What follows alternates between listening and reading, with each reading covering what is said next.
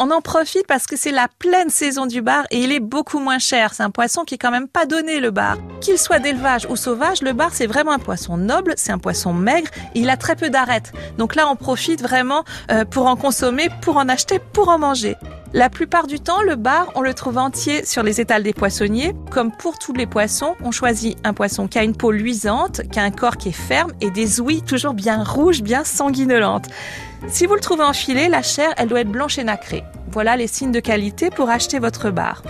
Si vous le cuisinez entier, demandez gentiment au poissonnier de vous l'écailler et de les vider. Pour l'aromatiser, mettez dans le ventre du poisson un peu de thym citron, un peu de sel, un peu de poivre, et puis vous l'enfournez dans un four préchauffé à 200 degrés. Vous le préchauffez bien, hein. et pendant 5 minutes, vous laissez le poisson à cette température pour qu'il soit saisi, et puis après, vous diminuez la température à 180 degrés, et vous poursuivez la cuisson entre 15 et 20 minutes, suivant la taille du bar.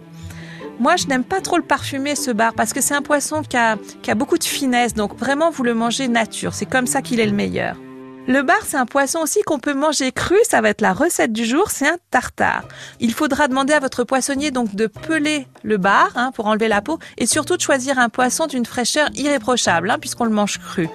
Donc une fois que vous avez vos filets de bar, vous allez les couper en petits morceaux. Donc pas trop petits quand même, il faut qu'il y ait de la mâche et de la texture. Ne me faites pas de la purée de bar, c'est un poisson noble, on le respecte. Ensuite, on va ajouter un petit peu de sel, un petit peu de béros concassé. Moi j'adore les béros, donc vous les concassez grossièrement avec vos doigts, hein, tout simplement.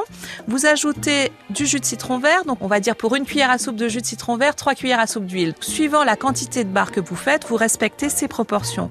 Vous mélangez tout ça, et puis pour apporter un petit peu de croquant, moi je vous conseille d'ajouter de la Granny Smith, donc cette pomme verte hein, qui est un peu acidulée.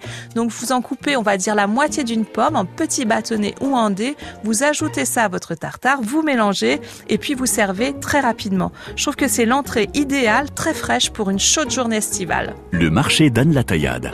À podcaster sur francebleu.fr.